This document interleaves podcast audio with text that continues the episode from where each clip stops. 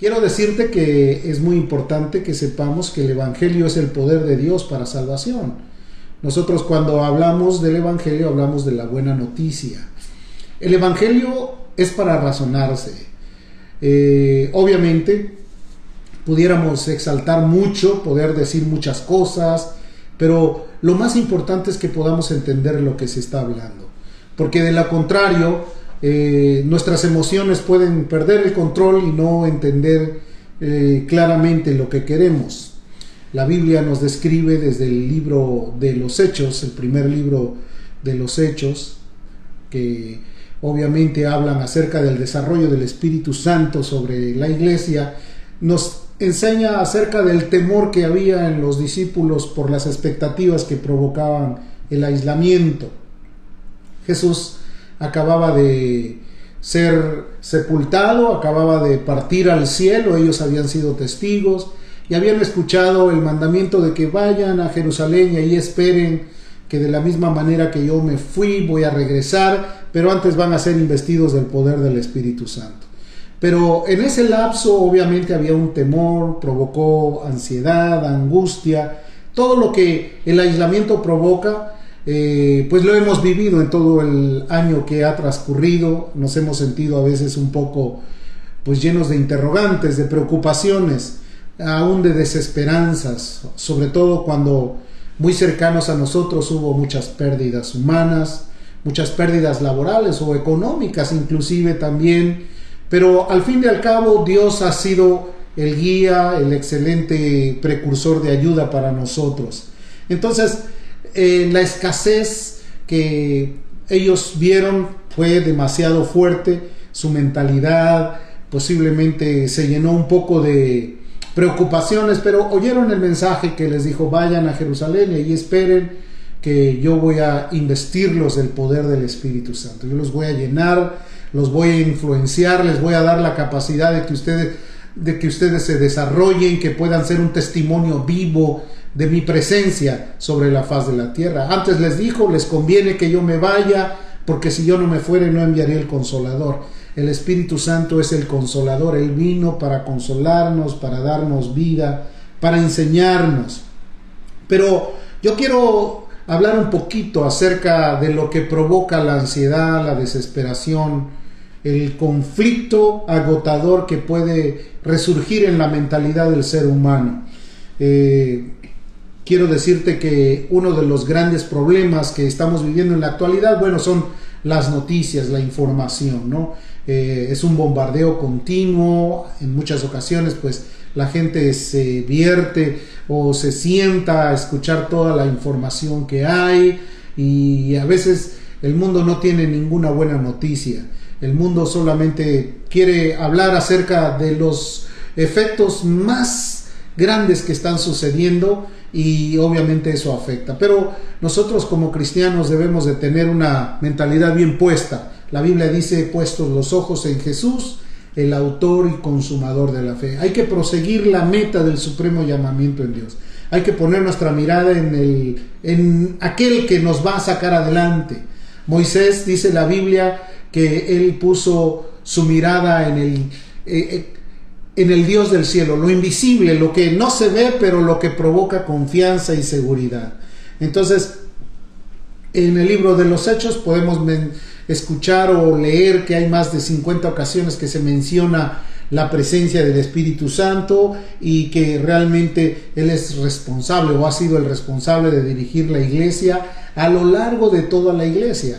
Porque en el libro de Apocalipsis nos habla acerca de las, del mensaje a las siete iglesias, que son siete diferentes tiempos en los cuales el Espíritu Santo habló, marcó, enseñó y, dio un testimonio de que debiéramos de estar plenamente identificados con Él. algunos se les reprendió, por ejemplo, a la iglesia de la Odisea, a la iglesia de Éfeso se le dijo que volviera de donde había caído y que se volviese otra vez a, encaminar como en el principio.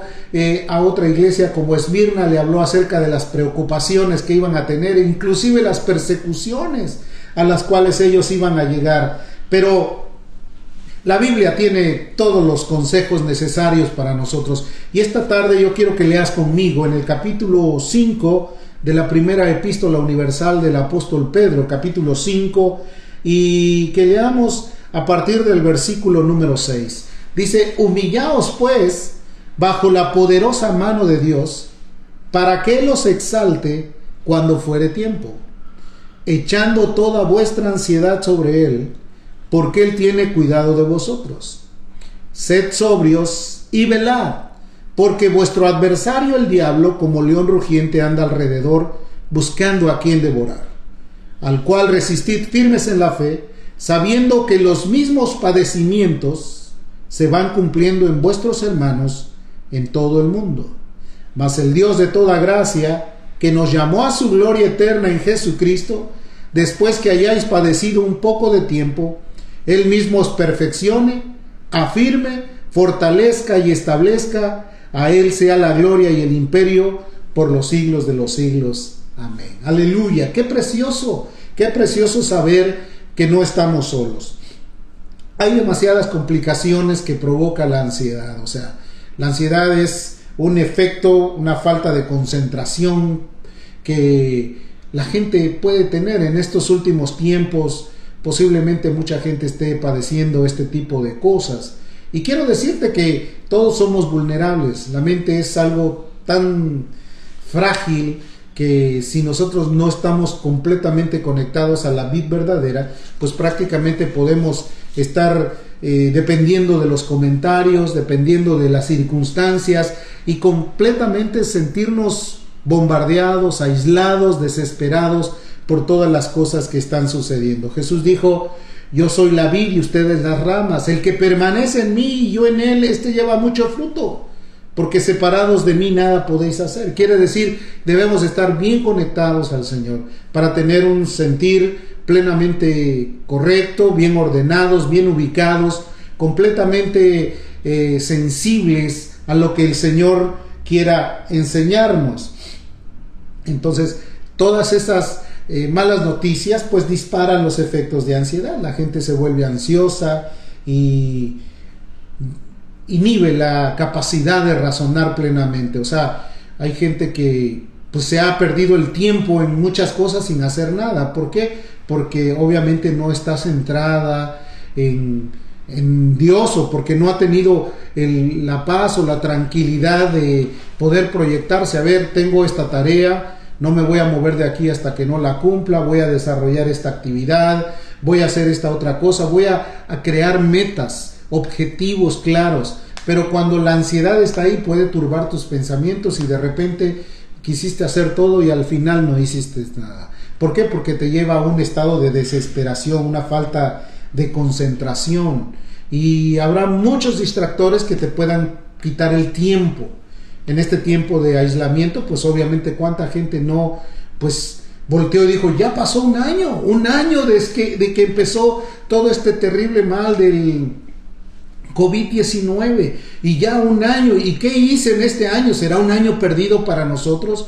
¿Será un tiempo que no tuvo eh, fruto, que no tuvo posibilidad de, de poder cosechar? No, querido hermano, yo creo que los que estuvieron presentes, en, conectados a la vid verdadera, pudieron tener buenas resoluciones, buenos frutos, pudieron haber madurado, madurado más, pudieron tener mayores experiencias con Dios, pudieron estar concentrados en, en todo lo que Dios quería. A lo largo de todo este año nunca dejamos de transmitir, nunca dejamos de compartir, nunca dejamos de que la palabra pudiera llegar a tus hogares. Muchas vidas, quizás por ese aislamiento, por esa preocupación o esa falta de concentración, pues no aprovecharon al máximo esto. Y hoy que tenemos la oportunidad, pues volvamos a encontrarnos nuevamente para crear metas, expectativas y para poder tener proyectos que puedan lograr exitosas vidas en el Señor. Porque lo que queremos es que la gloria de Dios brille, es que el Señor reine, es que las cosas se puedan hacer completamente para su gloria. Entonces, este, la ansiedad también puede llegar a reducir la energía. Mucha gente dice, pues me siento cansado, no he hecho nada, pero estoy agotado, estoy cansado, este, no puedo tener este, agilidad, me cuesta trabajo hacer estas cosas, este, no puedo enfocarme bien, eh, no, no llego a tener pensamientos claros, definidos.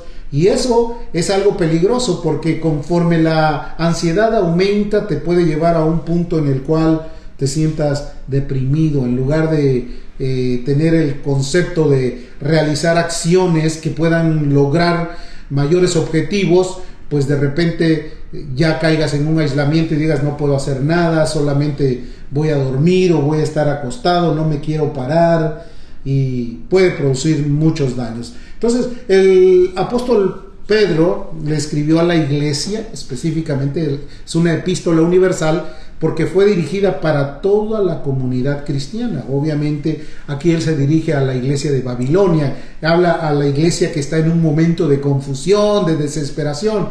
No es precisamente la iglesia que está en Babilonia geográficamente, sino está hablando de una forma metafórica de una iglesia que posiblemente eh, empezó a, perder el hilo, la orientación, la visión de ir hacia lo seguro, y, entonces Él les dice, hey, humillaos pues bajo la poderosa mano de Dios.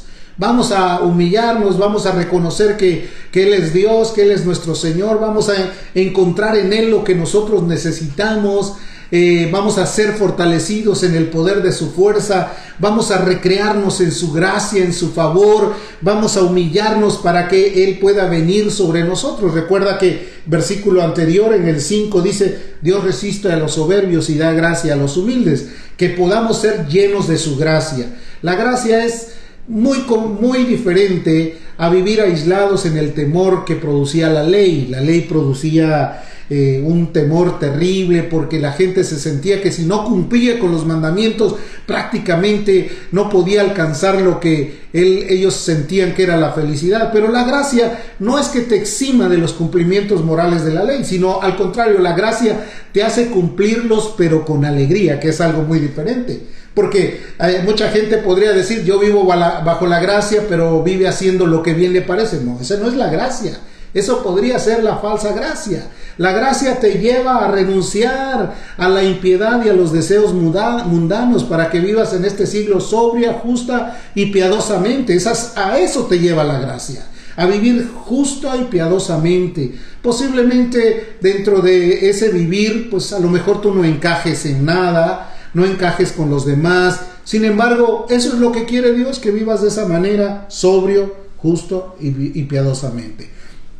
El verso 7 de la epístola dice, echando toda vuestra ansiedad sobre Él, porque Él tiene cuidado de vosotros. Oye, querido hermano, si Dios tiene cuidado de las aves, ¿acaso no tendrá cuidado de nosotros?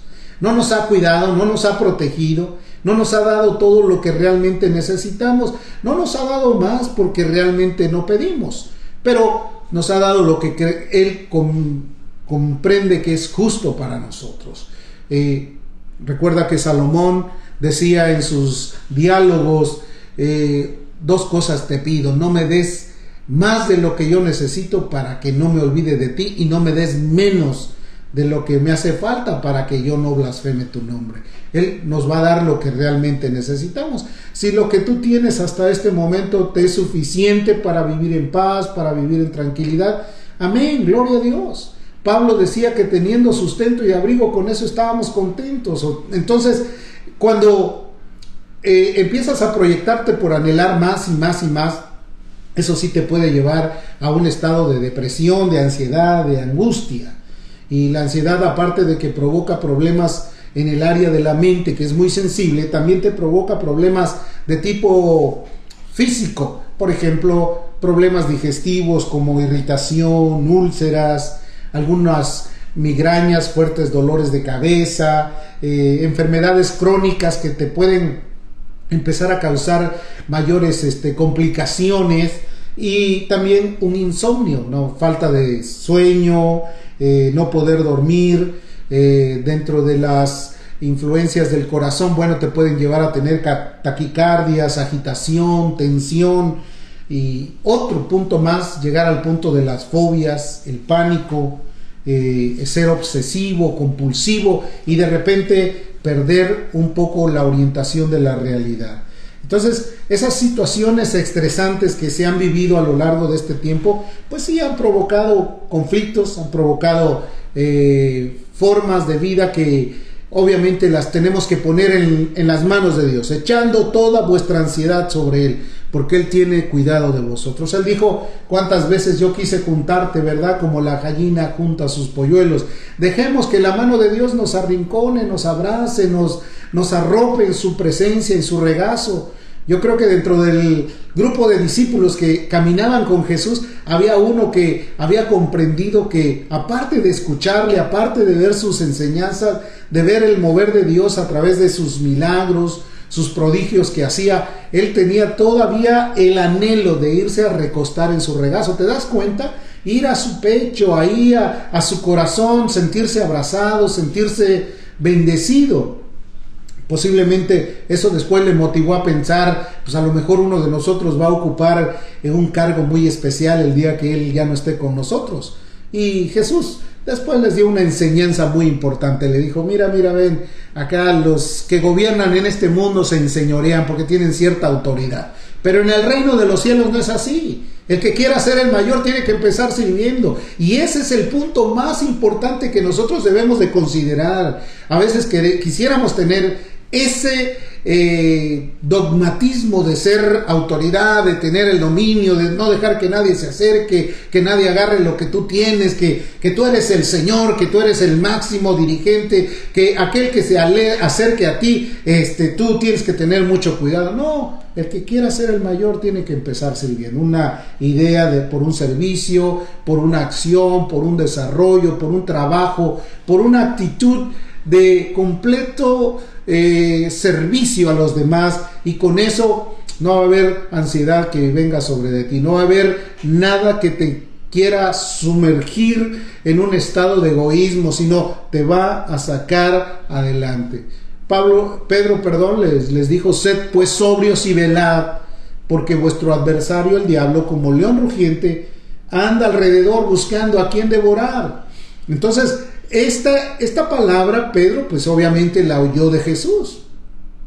Jesús dijo que para los tiempos difíciles les dijo, velad y orad para que no entréis en tentación. O sea, algo que va muy vinculado una cosa con la otra es estar expectante, estar activo, estar consciente, saber distinguir los tiempos, saber distinguir dónde estás parado, de qué manera eh, estás viviendo, cómo se están presentando las pruebas, las adversidades, cómo estás sorteando tú los conflictos personales, de qué manera vas a poder salir adelante ante los conflictos espirituales. Todo eso lo tienes que manejar de una manera muy especial y para eso no hay nada mejor que estar cobijado de la mano de Dios. Porque Él es nuestro estandarte, Él es nuestra fortaleza, Él es nuestra ayuda. Entonces Jesús les dijo, velad y orad para que no entréis en tentación.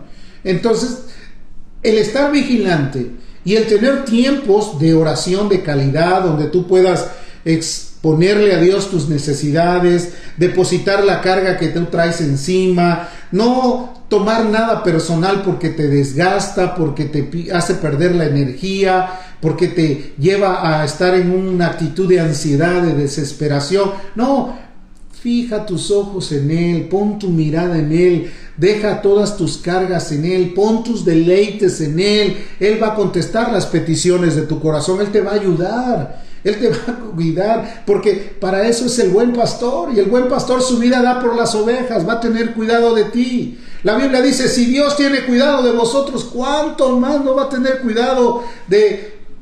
Perdón, si Dios tiene cuidado de las aves, ¿cuánto más no va a tener cuidado de ti? Va a estar expectante, vigilante. Él es nuestra atalaya. Uno de los pasajes que habla mucho de la confianza y de la fortaleza es eh, el libro de Proverbios. Dice, torre fuerte es el nombre del Señor, a Él correrá el justo. ¿A dónde vas a correr? ¿A dónde vas a encaminar tus pasos? ¿A dónde vas a dirigir tu mirada? Pues aquel que todo lo puede, aquel que todo lo sabe. Acompáñame al Salmo 46, en el versículo número 1 y 2, Salmos capítulo 46, salmos muy preciosos que la Biblia nos enseña. Dice aquí, Dios es nuestro amparo y es nuestra fortaleza. Él es nuestro pronto auxilio en la tribulación. Por tanto, no temeremos aunque la tierra sea removida y se traspasen los montes al corazón del mar. Obviamente, eh, estamos viviendo en épocas donde ahora se habla mucho de, bueno, pues este, hay una gran actividad sísmica, hay gran actividad volcánica. Recientemente la isla de Sicilia quedó convertida en una como en una plazuela de color oscuro por este eh, las erupciones del volcán Etna. Eh, en Ecuador, otro movimiento de volcanes y bueno, se habla mucho del temblor, la tierra tiembla, los movimientos, obviamente los cambios climáticos que ha habido han provocado muchos eh, desperfectos y la naturaleza tiende, tiende a responder. Sin embargo, la Biblia dice que Dios es nuestro amparo, nosotros debemos de estar confiados en Él. Yo quiero transmitirte a través de la enseñanza que tengas la confianza en aquel que todo lo puede, en aquel que todo lo sabe, en aquel que te puede ayudar para que tú puedas caminar seguro.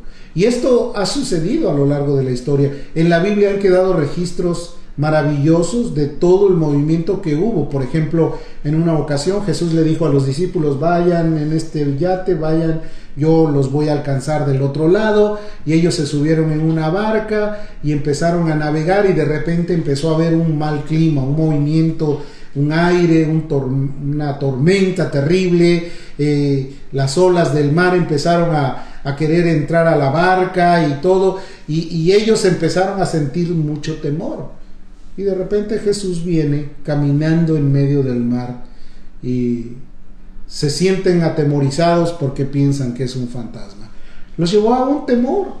El temor a veces provoca que haya ceguera, que haya un momento de aislamiento. No puedes ver otra cosa más que tu mente se queda en un blackout. Así como cuando la luz se va y te quedas a oscuras, nada más sientes el impacto y no puedes distinguir lo que está a tu alrededor. Yo recuerdo hace algunos años, eh, yo iba a un lugar, de repente sucedió un accidente terrible y yo vi salir a dos hombres ahí, un hombre y una mujer, a ver lo que había pasado, un accidente con uno de sus hijos y el hombre no veía para ningún lado, sino solo se metía los dedos entre el, entre el cabello, estaba en un estado así de shock terrible y yo me impresioné porque obviamente yo, yo vi todo eso y dije, ¿qué está pasando? ¿Qué está sucediendo?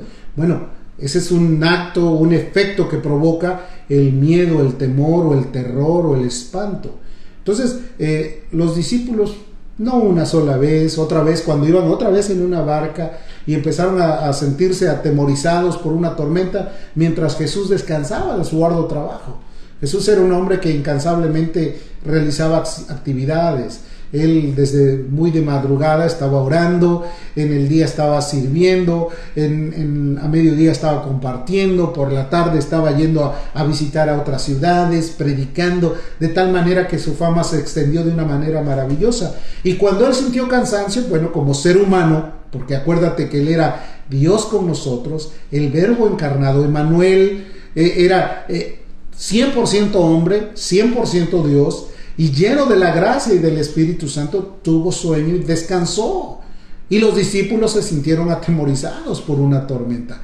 Cosa obviamente que ha de haber sido muy fuerte para que ellos se atemorizaran, porque estaban acostumbrados a eso. Ellos vivían en el mar, eran pescadoras, eran gentes que conocían los tiempos, que sabían distinguir los momentos difíciles, pero fue algo muy sorprendente que se atemorizaron. Y Jesús hasta les reprendió, les llamó la atención y les dijo, ¿hasta cuándo voy a estar con vosotros? O sea, les llamó hombres de poca fe, los ubicó, les dijo, el temor los cegó, el miedo, la incertidumbre, el conflicto eh, presente los zarandió y no se dieron cuenta que ahí estaba el Mesías, que ahí estaba Jesús. Bueno, si eso les sucedió a los apóstoles, pues nosotros no somos más que ellos podemos en un momento sentirnos como que ya nos bloqueamos y qué pasa, qué va a pasar aquí, cómo vamos a, realizar o cómo vamos a salir de este momento. Bueno, Jesús estaba ahí con ellos y déjame decirte que Él es nuestro amparo y nuestra fortaleza, es nuestro poderoso, Él es el que realmente ha manifestado su bondad, su misericordia en todo momento. Proverbios capítulo 18 el versículo 10. Acompáñame, por favor.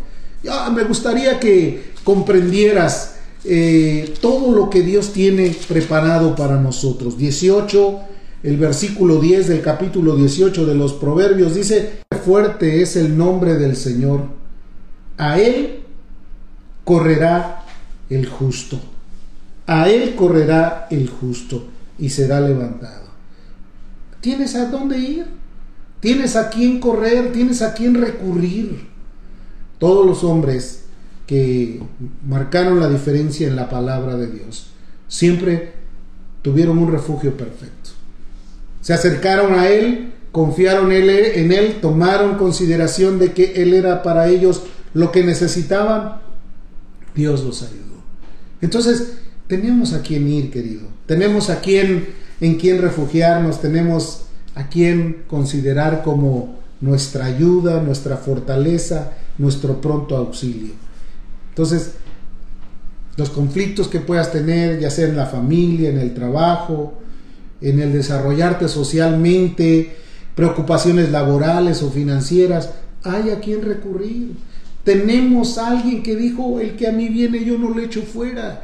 Qué preciosa promesa. Esa promesa no es algo, no es algo político, no es algo solamente sugestivo o sugerente, no, es una realidad. Él dice, el que a mí viene, yo no le echo fuera. O sea, ocasionalmente tendremos muchos problemas, porque Jesús así lo dijo, ¿no? En el mundo vas a tener conflictos, aflicciones, pero confía yo he vencido al mundo. Permanentemente hay que ir por la ayuda de Dios. Correr. ¿En dónde viene nuestro socorro, querido? Mi socorro viene del Señor que hizo los cielos y la tierra, ¿verdad? La ansiedad te lleva a bloquearte de tal manera que te inmiscuye en un terreno de miedo. Jesús les dijo a los discípulos, no temáis, yo soy, cuando venía caminando sobre la mar. No temáis, yo sois. Y también les dijo que no tuvieran temor, que Él iba a preparar lugar para que donde Él está, nosotros también estemos. Estamos necesitados de que la bendición de Dios nos favorezca en todo momento. Amén. Acompáñame ahora a Efesios, al capítulo número 6, el versículo número 13. Obviamente aquí hablaremos de lo que Pablo les enseñó también a la, iglesia en Efesios, en capítulo 6, el versículo 13, dice así, por tanto, por lo tanto, tomad toda la armadura de Dios, tomad toda la armadura de Dios, para que podáis resistir en el día malo, y habiendo acabado todo, estad firmes. ¿Recuerdas lo que Pedro les dijo?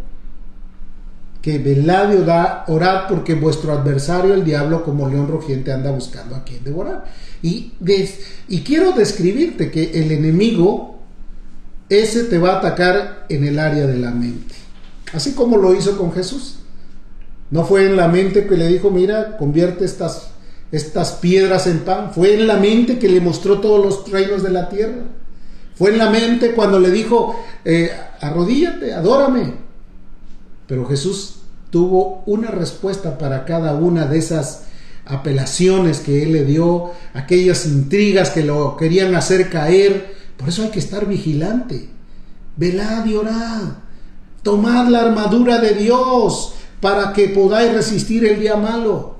Posiblemente este día ha sido muy bueno para ti, pasaste un día con alegría, no hubo ningún contratiempo, todo salió como tú esperabas, eh, llegaste a casa contento, pero posiblemente vengan días en donde todas las circunstancias parecieran juntarse en una para venir en contra tuya. Pues ármate de valor, toma la armadura de Dios, está firme, ciñe los lomos con la verdad, que la verdad no se decaiga delante de ti. La Biblia dice, compra la verdad y no la vendas. Y la verdad es Jesucristo. Él es el camino, la verdad y la vida. Compra la verdad y no la vendas. Tómala. Haz uso de ella. Practica la verdad. Vive la verdad. No comentes algo que sea mentira. Entonces Dios va a venir a poder darte la ayuda en el día más peligroso que tú tengas. Y habiendo acabado todo, estad firmes, firmes, ceñidos vuestros lomos con la verdad, tener la capacidad de ir hacia adelante. La verdad Dios es bueno, hermanos. Dios es muy maravilloso. Y vayamos a segunda de Corintios, aquí en el capítulo 9, versículo número 8. ¿Está entendiendo lo que le digo? Dice, y poderoso es Dios para hacer que abunde en vosotros toda gracia, a fin de que teniendo siempre en todas las cosas todo lo suficiente, abundéis para toda buena obra. Claro, cuando la gracia de Dios actúa en ti, pues tú vas a ser una persona más efectiva en el reino de los cielos. Todo lo vas a hacer con alegría. Todo lo vas a hacer sin ninguna preocupación. Tu mente va a estar bien guardada en Dios. Vas a tener la protección divina, vas a tener la ayuda de Dios en todo momento. El Dios de toda gracia, decía Pedro, os santifique, os llene, ¿no? Que dice el versículo 5, perdón, en el capítulo 4, primera de Pedro capítulo 5, en el versículo número 10 dice, mas el Dios de toda gracia, que nos llamó a su gloria eterna en Jesucristo, después que hayáis padecido un poco de tiempo, Él mismo os perfeccione, afirme, fortalezca y establezca. Y segunda de Corintios 9, el versículo 8 dice, y poderoso es Dios para hacer que abunde en vosotros toda gracia, a fin de que teniendo siempre en todas las cosas todo lo suficiente, abundéis para toda buena obra. Mientras uno te dice que abundes en buenas obras, el apóstol Pedro te dice que después de que hayas padecido, seas perfeccionado, te seas afirmado, fortalecido y que puedas estar bien establecido en su presencia. Jesús nos puede librar de la tentación, de todos los problemas. Echa toda ansiedad sobre Él. Deja de preocuparte en los conflictos que tienes ahí. Agárrate de Dios, búscalo, acércate confiadamente al trono de su gracia. Y dice en Filipenses, para que podamos ver las recomendaciones del apóstol Pablo a los filipenses en el capítulo 4, versículo número 6. Dice aquí, por nada estéis afanosos. No dejes que la ansiedad te venza, no dejes que la ansiedad te domine, sino que sean conocidas vuestras peticiones delante de Dios en toda oración y ruego con acciones de gracia. ¿Qué quiere decir? Velad y orad para que no entréis en tentación. Que el Dios de toda gracia os perfeccione y que después de que hayamos terminado todo, nos establezca en Jesucristo. Verso 7 dice, y la paz de Dios, que sobrepasa todo entendimiento, guarde vuestros corazones y vuestros pensamientos en Cristo Jesús. ¿Sí? Porque esa ansiedad llega al nivel de la mente, a querer deteriorarte, hacerte perder el estado emocional, al dejar, al quererte hacer que tú ya no te concentres, que tú ya no hagas las cosas bien, que ya tengas hasta temor de ir a, escuchar la palabra o tomar un tiempo para atender con claridad lo que Dios tiene para ti. Porque hoy vemos que mucha gente por la ansiedad, por la desesperación, no se queda hasta el final. Llega un momentito y huye porque tiene muchas preocupaciones, porque hay tantas cosas que hacer. Querido hermano, todos los días tenemos muchas cosas que hacer. Todos los días el hombre tiene un afán que cumplir. Bástele al hombre cada día su propio afán.